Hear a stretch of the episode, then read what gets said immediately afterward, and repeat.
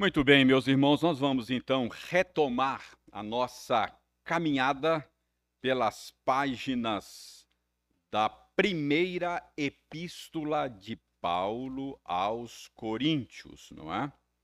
Primeira epístola de Paulo aos Coríntios. Esta carta tem sido objeto do nosso estudo nas noites de quarta-feira e nós temos dado a esta série de estudos o seguinte tema: Problemas de uma igreja local. E chegamos ao capítulo 13 da carta de Paulo aos Coríntios, a primeira. Nós já lemos, o Ildei já leu conosco o capítulo 13, então a gente já vai ganhar tempo e não precisamos reler o capítulo 13 e já podemos entrar na análise dele. Obviamente, embora já tenhamos feito um rápido exercício devocional, orando, cantando louvores, nós vamos orar mais uma vez pedindo ao Senhor que abençoe o nosso tempo de estudos, ok?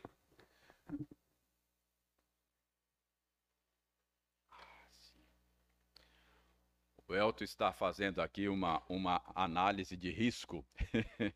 tá, eu vou colocar aí embaixo. Por favor, Elton.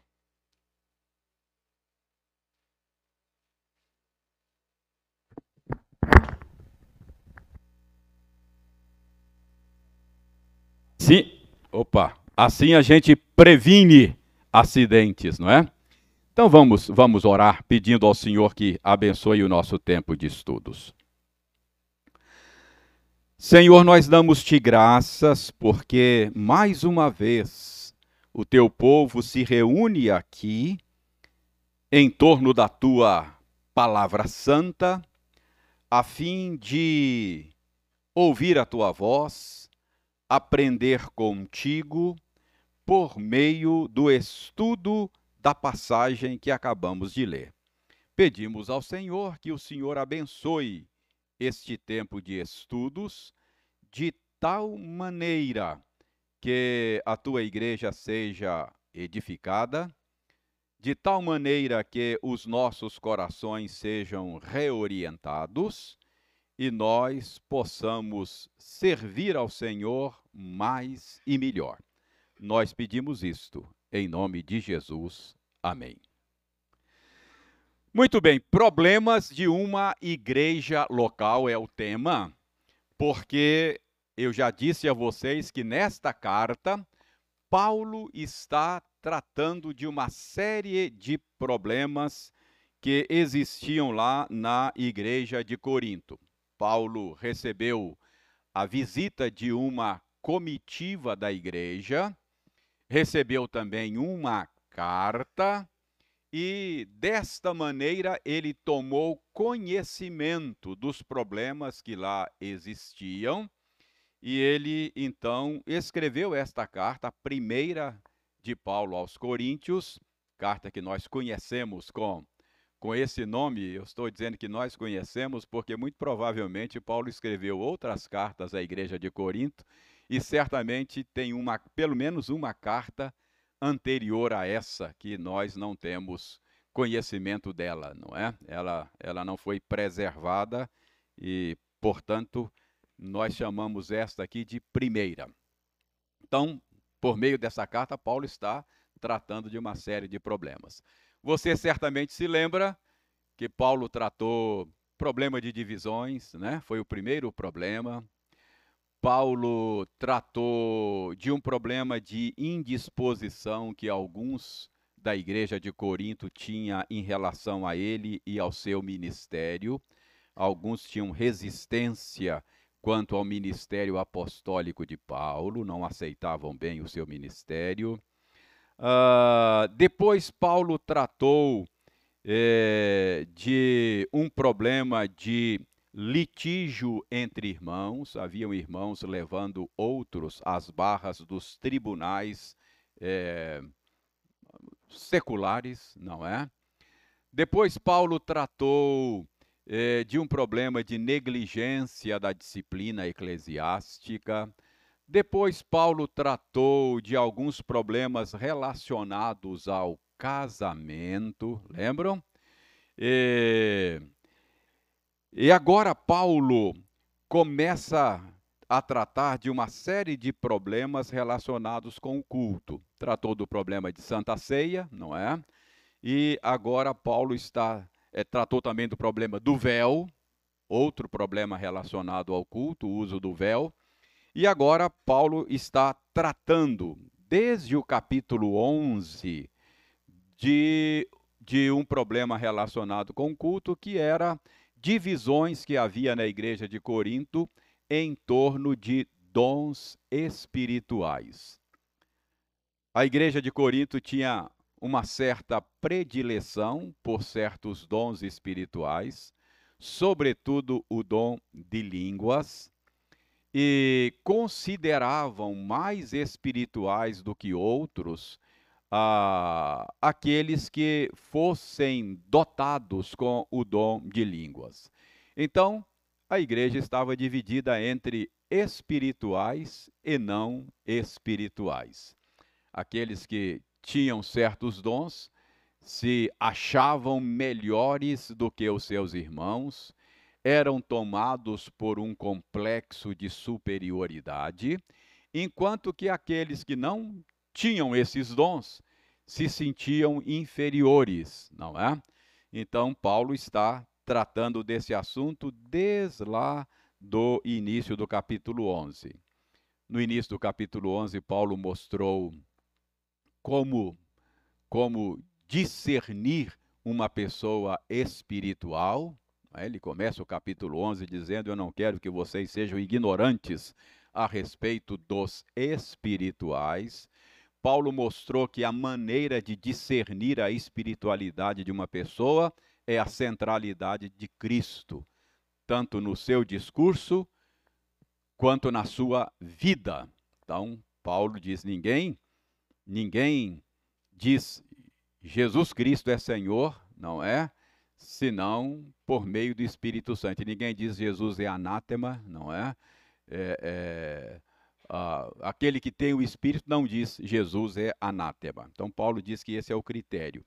Depois, Paulo mostra que há unidade e diversidade nessa questão, portanto, a disputa deles em torno de dons era simplesmente ridícula. Paulo diz: tem diversidade aqui mesmo. Ah, nós temos diferentes dons na igreja, mas é um único Espírito que concede esses dons uh, há uma diversidade enorme de serviços, mas todos esses serviços existem para servir a um único Senhor, Jesus Cristo. E Paulo diz que uh, há uma enormidade eh, eh, de, de realizações, mas Deus é que realiza tudo em todos. Portanto, Paulo diz: é ridículo esse negócio de vocês ficarem aí é, se dividindo em torno desse assunto, porque porque o dom espiritual é dado visando um fim proveitoso. Vocês não foram habilitados com dons espirituais para ficarem competindo uns com os outros, mas para o bem da igreja, para o bem comum. Então, Paulo depois termina o capítulo 12 trabalhando aquela metáfora esclarecedora que ele usa, que é a metáfora do corpo humano. Então ele mostra que ele mostra que a igreja é um organismo muito parecido com o corpo humano. No corpo humano há uma diversidade enorme de membros, mas o corpo é um só. E essa diversidade é bela, ela é boa e, e portanto, se todo o corpo fosse feito de um único tipo de membro, por exemplo, se todo o corpo fosse mão, ele empobreceria e ele deixaria de ser corpo. Então, se, se toda a igreja fosse habilitada com um único dom, ah, ela ficaria mais pobre e ela ficaria mais feia. A beleza da coisa e a utilidade da coisa está exatamente nessa diversidade. Aí Paulo encerra o capítulo 12 eh, usando esta metáfora. Chegamos ao capítulo 13. E aí a gente pensa assim, parece que Paulo agora não está mais falando de dons espirituais, não é verdade? Paulo mudou de assunto. Agora, Paulo, no capítulo 13, vai falar do amor. Não parece que Paulo mudou de assunto? Mas aí a gente chega lá no capítulo 14, Paulo volta a falar dos dons espirituais. Teria Paulo aberto um parêntese, não é? Para falar do amor e depois voltar ao assunto da, dos dons? Certamente que não. No capítulo 13, o assunto de Paulo continua sendo os dons espirituais. Paulo continua preocupado com aquelas divisões que estavam acontecendo lá na igreja de Corinto em torno dos dons espirituais.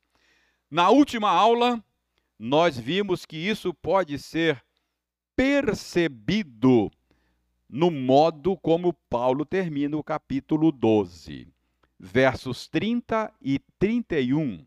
Eu leio e você acompanha aí. Ó, Paulo termina com. Uh, vou ler o verso 29 também, porque ele faz parte dessa unidade. Paulo termina o capítulo 12 com uma série de perguntas retóricas. As perguntas são as seguintes: Paulo diz: Porventura são todos apóstolos? Ou todos profetas? São todos mestres? Ou operadores de milagres? Têm todos dons de curar? Falam todos em outras línguas? Interpretam-nas todos? Então, estas perguntas são perguntas retóricas. O que, que são perguntas retóricas? É, é uma maneira de fazer afirmações de forma interrogativa. Paulo não está perguntando nada, Paulo está afirmando, não é? Cada uma dessas perguntas tem uma resposta óbvia. E a resposta óbvia é não, é claro que não, não é? Então Paulo diz: são todos apóstolos na igreja? Não, claro que não, não é? Ele diz: ah, são todos profetas? Claro que não. Todos mestres? Todos operadores de milagres? Têm todos o dom de curar? Falam todos em outras línguas, interpretam-nas todas, todos. Paulo diz: é claro que não. Então, é, é, essa diversidade é, está, está deixando de ser percebida por vocês aí em Corinto. Vocês vivem obcecados por um único dom, não é? Como se, como se fosse possível na igreja você ter apenas um tipo de dom em funcionamento. Não é?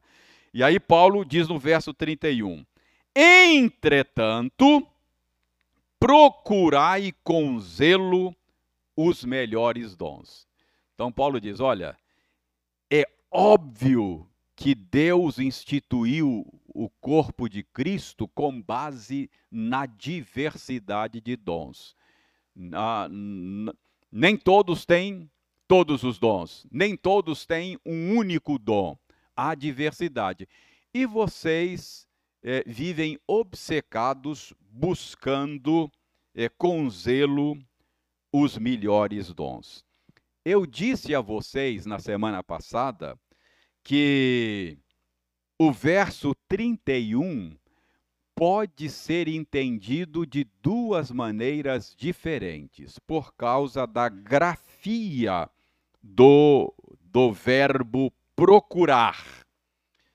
Entretanto, procurai com zelo os melhores dons. A grafia do verbo no grego, o verbo procurar, tanto no modo indicativo quanto no modo imperativo é a mesma. Então, se você vir o verbo grafado no imperativo e vir o verbo grafado no indicativo, a grafia é a mesma. Então, você só vai saber se se deve considerar o modo indicativo ou imperativo pelo contexto. Entendeu? É mais ou menos como a palavra manga no português. Se você não tiver o contexto, você não sabe se é manga de chupar, se é manga de camisa, se é um pasto pequeno, né? O cavalo está na manga para sair amanhã cedo. Então, manga pode ser manga de chupar, pasto pequeno, pode ser pode ser manga de camisa. Então, é o contexto que vai dizer o sentido da palavra manga para você, ok? Assim é esse verbo aqui. Ele é grafado da mesma maneira. Se ele estiver no imperativo, Paulo está dando uma ordem, não é? Entretanto, procurem com zelo os melhores dons. É uma ordem. O modo imperativo é para dar ordem. Então, Paulo estaria aqui dando uma ordem. Combina o modo imperativo com o contexto? Eu, pessoalmente, acho que não. Porque nesse contexto, Paulo já ensinou, e nós vimos, que Deus dispõe os membros do corpo como lhe apraz ele distribui os dons de maneira soberana. Então não faz sentido você mandar as pessoas buscar um dom melhor ou um dom pior, não é? Então eu acho que não combina com o contexto, porque Paulo já disse que Deus é quem distribui os dons como lhe apraz. Segunda razão, Paulo fala de melhores dons tem dons melhores do que os outros? Ah, eu acho que não. Acho que não. É, o dom, o dom melhor depende da necessidade e da situação do momento, não é? Pode ser que no momento o que você mais precisa é de um dom de ajuda e não do dom de ensino, porque a necessidade que se apresenta no momento não é uma necessidade que pode ser atendida pelo dom de ensino. Uh, pode ser que numa outra situação, uh, o dom de misericórdia vai ser o dom que mais se necessita naquela situação, entendeu? Então, eu creio que Paulo falar de melhores dons também não faz muito sentido à luz do ensino geral da Escritura. Então eu acho que acho que o imperativo não é, é não não combina com o contexto. Eu creio eu creio que é, existem pessoas que acham que é o imperativo, gente gente respeitável. Está é, tá dizendo, não, Paulo não está mandando Paulo não está mandando indivíduos buscarem melhores dons, mas ele está mandando a igreja, a comunidade buscar melhores dons. Então, é uma maneira de resolver o problema. Mas eu, pessoalmente, acho que o indicativo combina melhor com o contexto. Se o verbo for entendido como indicativo, Paulo não estaria dando ordem. Paulo estaria fazendo uma constatação. Porque o indicativo é o modo verbal que a gente usa para constatar um fato, não é? Ah, as janelas estão fechadas. Esse é o modo indicativo. Só estou fazendo uma constatação. Feche as janelas. Imperativo. Estou dando uma ordem, não é? Então, se Paulo está usando aqui o verbo no indicativo, isso significa que ele só está fazendo uma constatação. E aí eu creio que combina com o contexto. Paulo diz: por acaso têm todos um único e determinado dom? Parece que o dom, parece que o dom mais mais cobiçado na igreja de Corinto era o dom de línguas, não é? Então Paulo fala: por acaso o dom de língua está disponível para todo mundo? O dom de apóstolo está disponível para todo mundo? O dom de curar está disponível para todos? Não, Deus não distribui assim. Ele dá a alguns alguns dons. Não é? Entretanto, aí faz sentido, ele faz uma constatação. Entretanto, vocês ficam aí obcecados com um determinado dom, vocês buscam com zelo aquele dom que vocês acham melhor, não é? Como se Deus tivesse disponibilidade de um determinado dom para todo mundo. Não, Deus não vai dar um único dom para todo mundo. Ele dá um tipo de dom para ele, um tipo de dom para ele. É, pode, quer dizer, esse negócio de você ficar buscando com, com sofreguidão determinado dom, não combina com o jeito do Senhor agir nesse assunto. Então eu creio aqui que Paulo está fazendo uma constatação. Ele não está dando uma ordem. Paulo só está constatando o que estava acontecendo em Corinto. O que estava acontecendo lá? Eles buscavam com afinco determinados dons que eles consideravam melhores. Então, é uma constatação, não é uma ordem. Aí, feita a constatação no, no verso 31, ele diz aí, ó, e eu passo a mostrar-vos ainda um caminho sobremodo excelente. O que, é que Paulo está dizendo? Ele constata: vocês vivem aí buscando com zelo os dons que vocês acham melhores. Eu vou mostrar para vocês o que vocês devem buscar. Percebe? Eu vou mostrar o caminho sobremodo excelente. Eu vou, eu vou mostrar o que vocês devem buscar com afinco e zelo. Aí ele passa a falar do quê? Do amor, não é? O amor é o que deve ser buscado. O amor é o fruto do espírito. O fruto do espírito, o amor, é algo que é algo que nos iguala a todos, não é? Ou seja, é o fruto que deve, ter, deve ser produzido na vida de todos os crentes. Nem todos têm certos dons, nem todos têm determinados dons. Mas o amor, esse sim, esse deve ser produzido na vida de todos. Então é isso que Paulo vai mostrar agora. Ele vai mostrar que o caminho sobremodo excelente, o, cam... o, o que deve ser buscado, uh, diferentemente do que estavam fazendo os nossos irmãos de Corinto, é buscar o amor. Tá claro aí a transição do, do capítulo 12 para o 13? Paulo não começou um assunto novo, Paulo não abriu um parêntese para retomar o assunto de dons no capítulo 14, Paulo continua tratando do mesmo assunto.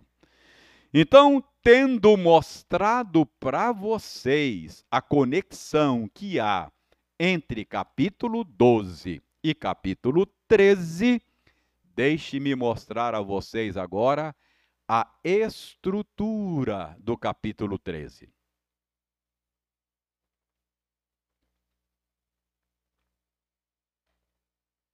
Vejamos então a estrutura. Versos 1 a 3 do capítulo 13. O que que Paulo está falando, de que Paulo está tratando os versos 1 a 3? Versos 1 a 3 é o primeiro bloco do capítulo 13. Versos 1 a 3, Paulo está tratando da supremacia do amor. Então ele mostra que o amor é supremo é mais importante do que qualquer coisa. Então, versos 1 a 13, supremacia do amor. Depois, versos 4 até o verso 7. Versos 4, 5, 6 e 7 é o segundo bloco. De que é que Paulo está falando dos versos 4, 5, 6 e 7? Ele está falando da natureza do amor. Então ele fala da supremacia do amor. No segundo bloco ele trata da natureza do amor. E no restante do capítulo, não é? Versos 8 até o final do capítulo 13, Paulo trata da eternidade do amor. Então a gente pode pode dividir o capítulo 13 nesses três blocos: supremacia do amor, a natureza do amor e a eternidade do amor. Tranquilo aí? Pois não, Elton John. Ah, oh, alguém tem aí um, um, um, um uh, uh, o microfone. Não, é, é, porque o pessoal em casa fica reclamando, sabe? Ô reverendo, a gente tem que assistindo aqui o estudo e quando o senhor fica dando a palavra para as pessoas, a gente não ouve o que ele está falando. Aqui todo mundo vai ouvir você, mas quem está em casa não vai ouvir você. O Elton vai, vai nos ajudar aqui, viu, Elton John? E aí, vamos, por amor aos nossos irmãos que estão em casa, viu, Elton John? Ok. É, queria saber, assim, porque a diferença, se há alguma diferença entre talento e dom. Porque às vezes é usado, é, assim na área musical, né? Ah, a pessoa tem talento para tocar um instrumento. Ah, a pessoa tem o dom de tocar. É, biblicamente, se há alguma diferença nesse sentido. A gente sabe que tem vários dons e tem vários uhum. talentos, né? Se tem alguma diferença, ou se a hora pode ser usado como sinônimo, ou hora pode tem usos diferentes. Tá. Uh, você usou a expressão biblicamente. Uh, eu acho que a Bíblia não faz essa distinção assim tão clara. Mas alguns estudiosos, Elton John, têm feito essa distinção da seguinte maneira: é, é claro que um talento, você pode dizer que é um dom, no sentido de ser dádiva, algo que Deus dá. Mas nós estamos usando aqui o, do, o, o termo dom para falar de uma habilidade que o Espírito Santo concede aos nascidos de novo para o serviço do corpo de Cristo. Então, os estudiosos fazem essa distinção. Eles entendem que o talento é uma dádiva do Senhor, toda boa dádiva, todo dom perfeito vem dele, é ele quem dá, mas talento é algo natural, a gente chama de talento natural. É resultado da graça comum do Senhor. Ele concede a a, a todos indistintamente, nascidos de novo e não nascidos de novo. Enquanto que o dom espiritual não é um talento natural, é sobrenatural. E ele concede aos nascidos de novo para funcionarem no corpo de Cristo, como membros do corpo de Cristo. Então, essa é uma distinção que alguns estudiosos fazem e eu pessoalmente acho que é razoável, faz algum sentido. Entendeu? Ok. Então, vamos à primeira, ao primeiro bloco do capítulo 13, no qual Paulo trata da supremacia do amor, não é? Versos 1 a 3. Então, vejam bem, os crentes da igreja de Corinto, que viviam buscando de maneira obcecada certos dons, aí Paulo passa a mostrar para eles o caminho sobremodo excelente, não é? E aí Paulo Paulo diz aí uh, no, no verso primeiro, não é? Ele diz aí, ó, ainda que eu fale as línguas dos homens e dos anjos, se não tiver amor, serei como bronze que soa ou como símbolo que retine. Paulo está mostrando a supremacia do amor. Vocês se lembram que eu chamei a atenção de vocês para um fato. Sempre que Paulo faz uma listinha de dons aqui na primeira carta de Corí aos Coríntios, ele menciona por último o dom de línguas. Naquelas duas listas, por último, o dom de línguas. Eu disse a vocês que isso é sintomático, não é? Paulo, Paulo menciona por último exatamente porque aquele era o dom que os coríntios colocavam no topo da lista deles. Aí Paulo está sendo é, é, pedagógico. Paulo está mostrando para eles que eles estavam invertendo a ordem, não é? Agora aqui não. Quando Paulo vai falar da supremacia do amor, qual é o primeiro dom que Paulo menciona? Dom de línguas, não é? Então, mais uma vez, a gente vê aqui indícios de que este era o dom mais valorizado na igreja de Corinto. É por isso que Paulo já entra de sola, não é? Já começa falando assim, ó, olha o que Paulo está dizendo aqui, ó ainda que eu fale as línguas dos as línguas dos homens e dos anjos, se não tiver amor, eu serei como bronze que soa ou como símbolo que retine. O que Paulo está dizendo aqui é que toda e qualquer habilidade de comunicação, não é? Que é uma habilidade tão útil para a edificação da igreja, para pregação do evangelho aos incrédulos. Eu já disse a vocês que, no meu entendimento, Deus concedeu aos crentes de Corinto essa habilidade de falar idiomas que não eram a, a, os seus idiomas maternos, e eles aprenderam de maneira sobrenatural por uma estratégia missionária eu disse a vocês que a cidade de Corinto era uma cidade portuária e tinha uma população flutuante muito grande. Portanto, Deus, na sua sabedoria, na sua providência, habilitou certos irmãos de Corinto com esse dom, com essa habilidade de falar um idioma diferente do seu idioma materno, sem que eles precisassem estudar, não aprenderam de maneira natural, mas de maneira sobrenatural. Essa habilidade é útil. Essa habilidade Deus estava usando para a edificação da igreja e para, para a expansão dos, do seu reino naquela cidade.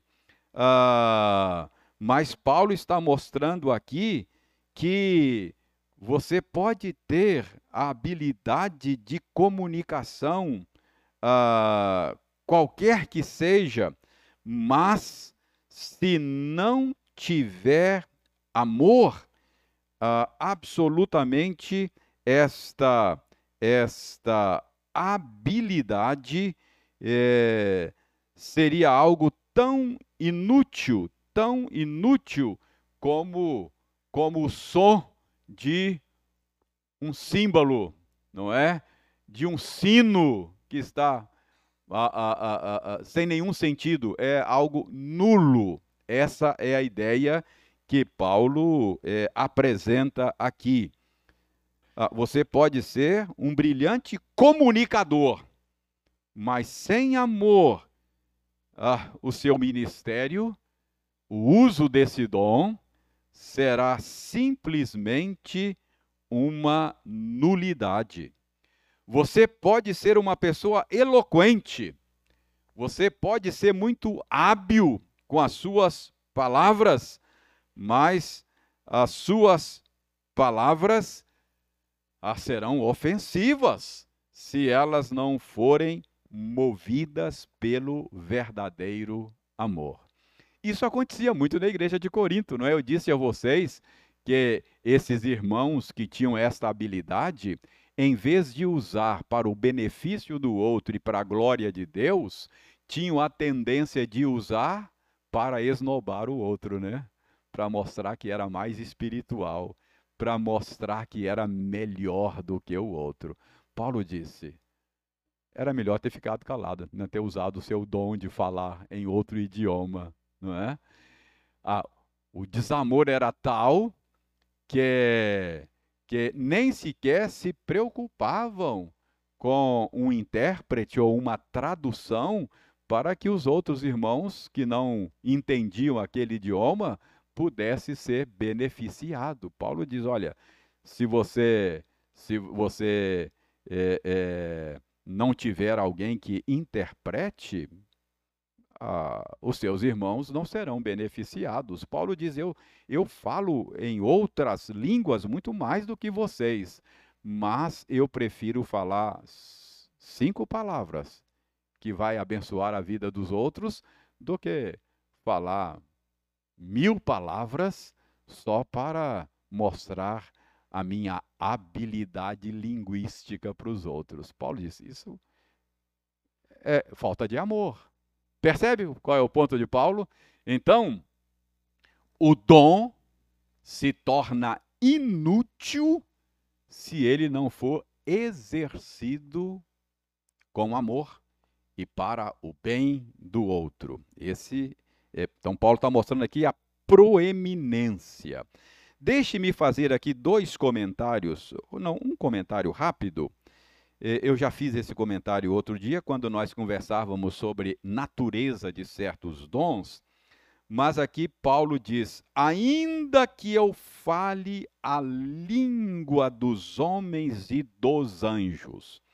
Eu tenho defendido a tese aqui que a natureza desse dom de línguas é a habilidade de falar um idioma humano.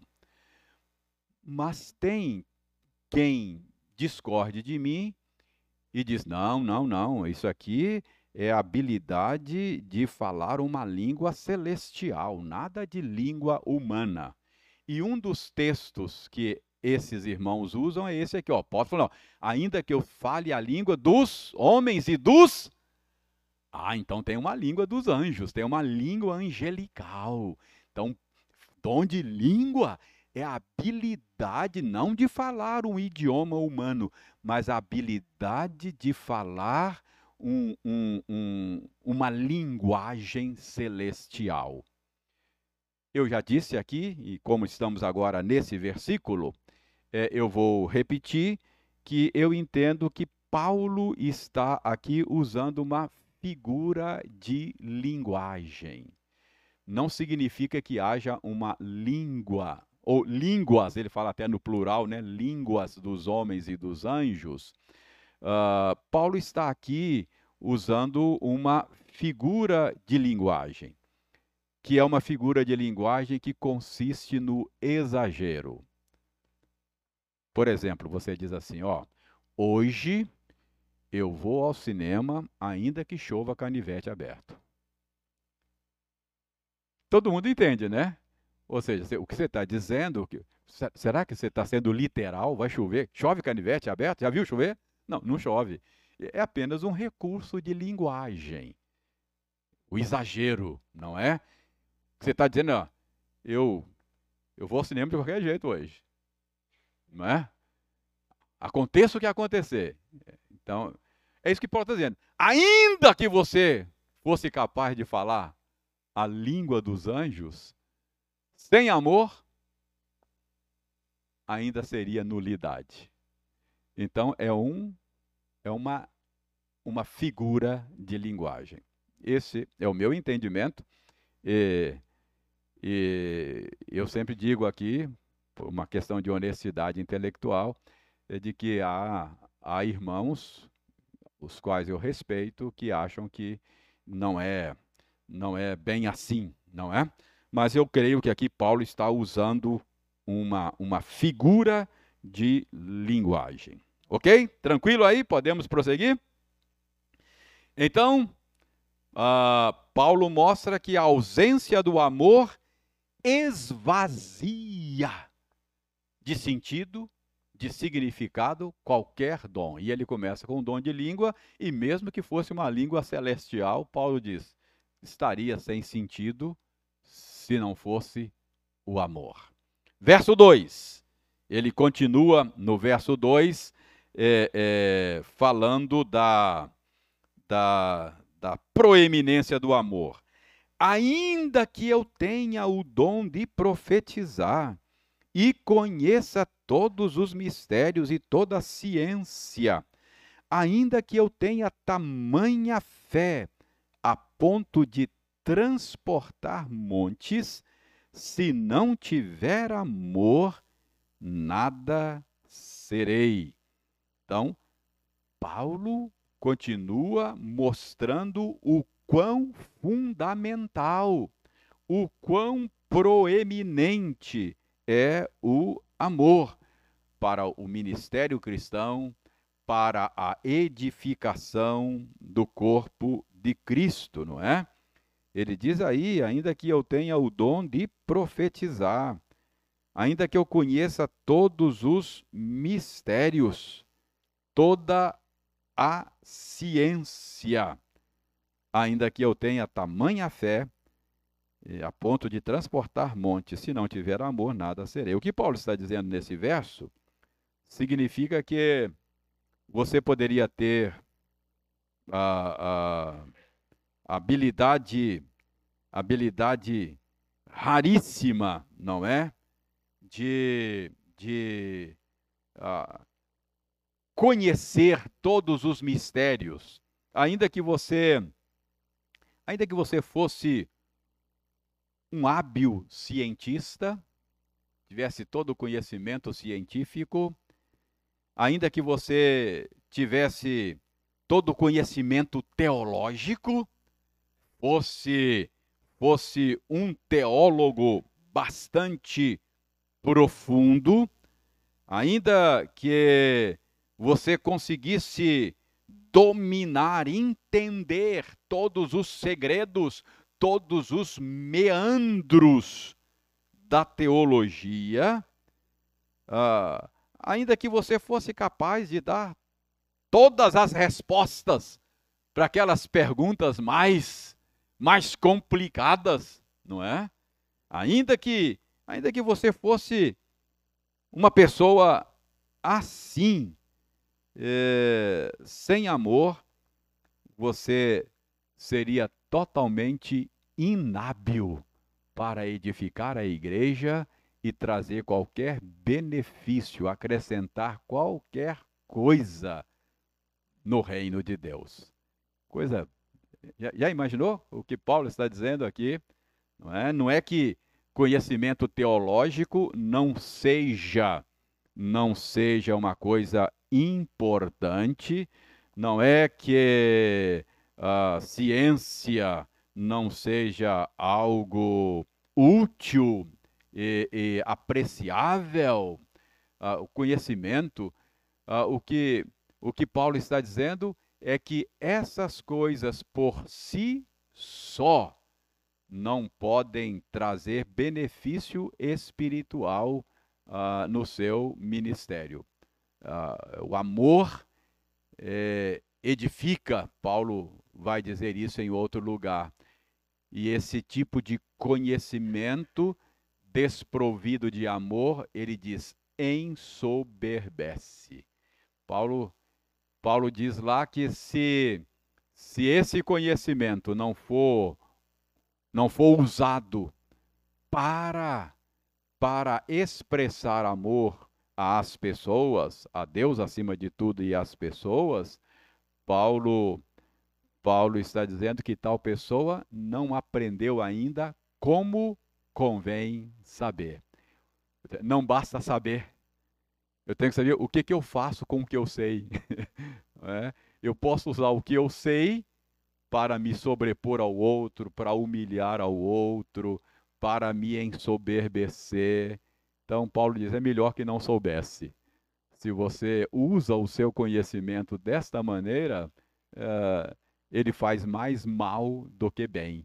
Então, Paulo está dizendo: você pode ter todo o conhecimento, toda a ciência, pode ser um teólogo hábil, todavia, se você não tiver amor, o caminho sobremodo excelente, busque o amor e não os dons, uh, você uh, uh, será um zero à esquerda. E para terminar, verso 3, Paulo prossegue mostrando aí que o amor é insubstituível, ele é proeminente, ele é determinante no ministério cristão, na edificação da igreja. Ele diz: ainda que eu distribua todos os meus bens entre os pobres, e ainda que entregue o meu próprio corpo para ser queimado, se não tiver amor, nada disso me aproveitará. Você poderia ter o dom de repartir, que é um dom. O dom de repartir, o dom de contribuir dom espiritual. Você você poderia ter o dom de repartir, uh, ter um coração generoso, um dom elevado à enésima potência. Paulo diz que você poderia até doar a própria vida. Olha só para ser sacrificada de maneira violenta, dolorosa em lugar dos outros. Mesmo assim, sem amor, você seria uma pessoa cujo ministério nada acrescentaria à igreja. Então, o que que Paulo está dizendo aqui? Ele está dizendo que o seu ministério na igreja, uh, que o exercício dos seus dons, que o seu serviço a Cristo nada acrescenta se não for motivado pelo amor.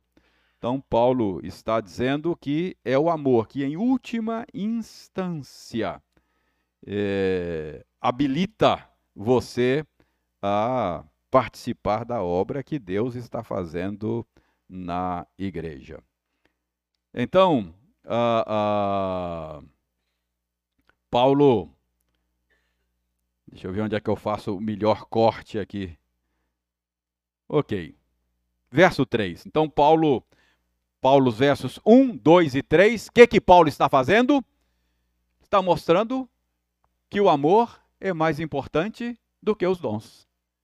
É? De que os coríntios e nós também não deveríamos buscar com tanta avidez dons espirituais, mas sobretudo, buscar o amor, que é o fruto do Espírito.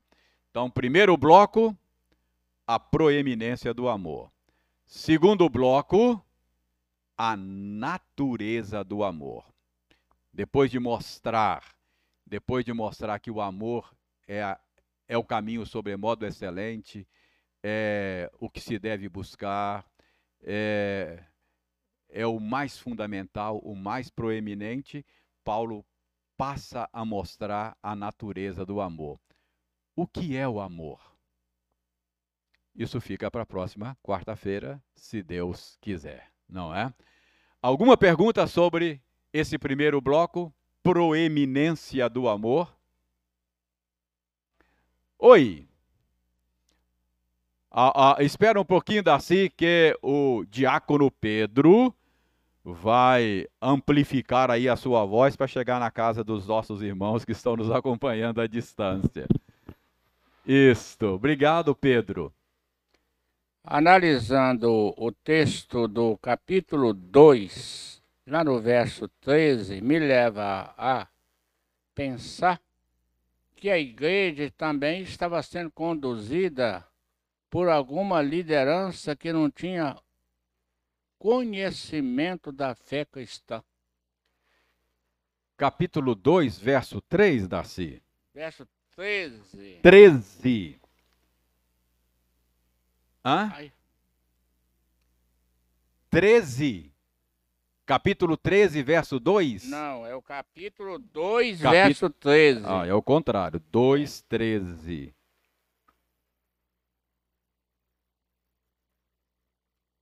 É, Darcy, acho que não. É, nos, né? nos, nos quatro primeiros capítulos dessa carta, Paulo está tratando de uma divisão que surgiu em torno do nome de líderes. Então, a liderança está aí. É, Paulo está dizendo: olha, vocês ficam dizendo, ah, eu sou de Paulo, eu sou de, sou de Cefas, ah, eu sou de Apolo, então, havia partidos na igreja em torno dos nomes dos líderes. Mas não por culpa dos líderes. Isso era por culpa do próprio rebanho. Não era os líderes não promoviam isso. Então Paulo está inclusive aí corrigindo isso. Então Paulo está dizendo aí que ele ensinava um tipo de sabedoria, que é o verso que você que você mencionou, não é? Uh, ah, 2,13, ele diz assim, ó. O que, que Paulo está dizendo aí, ó? Disso também falamos, não em palavras ensinadas pela sabedoria humana, mas ensinadas pelo Espírito, conferindo coisas espirituais com coisas espirituais. Qual é o contexto aí, Darcy? O contexto é o seguinte: os coríntios não eram fascinados só com dons de língua, não. Os coríntios, como gregos que eram, eles eram fascinados com a filosofia, com a retórica, não é? Então, uh, dizem os estudiosos que os gregos eles torciam para as escolas, eles, eles eram adeptos e torciam para as escolas é, é, filosóficas, igual o brasileiro torce para futebol. Então eles ficavam, qual, qual é a escola filosófica a, a, melhor? Qual que tinha o argumento melhor, a lógica mais, mais atraente, a retórica?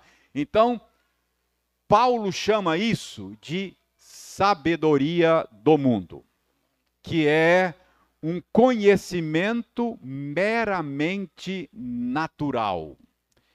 E aí Paulo está dizendo: olha, nós, os apóstolos, oferecemos sabedoria sim, mas é um tipo de sabedoria diferente.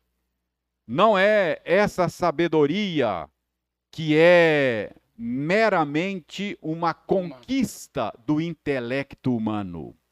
Não é essa sabedoria que é meramente uma, uma, uma conquista cognitiva nossa.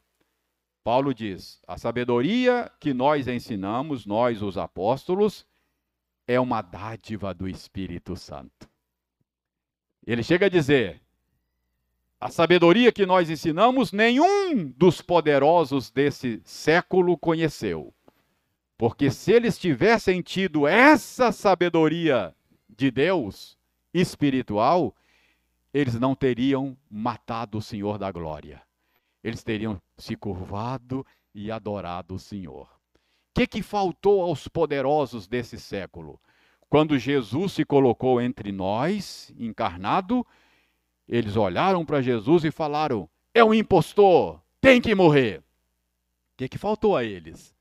Essa sabedoria de Deus. Não é? Se eles tivessem essa sabedoria do alto, em vez de matar Jesus, o que, que eles iam fazer? Adorá-lo. Mas essa sabedoria não é conquista humana. Isso é obra da graça. Darcy, Jesus é precioso para nós, não é porque nós somos mais inteligentes do que os outros, não. Ele é precioso para nós, porque Deus revelou isso para nós. Não foi carne e sangue quem tu revelou. Não é isso que Jesus falou para Pedro? Quando, enquanto os outros diziam, é o impostor, tem que morrer. Pedro falou, tu és o Cristo, o Filho do Deus vivo. Jesus falou, ok, você acertou. Mas não foi carne e sangue quem revelou isso para você. Pedro, você só me vê como o Senhor da glória por obra e graça do Senhor. Graças a Deus, né? Tem gente mais inteligente do que nós que não vê Jesus assim. então é isso que ele está dizendo aí. É, é, é, um, é um tipo de sabedoria diferente da sabedoria desse mundo. Obrigado, Daci. Foi, foi bom. A sua intervenção nos deu a oportunidade de falar dessas coisas.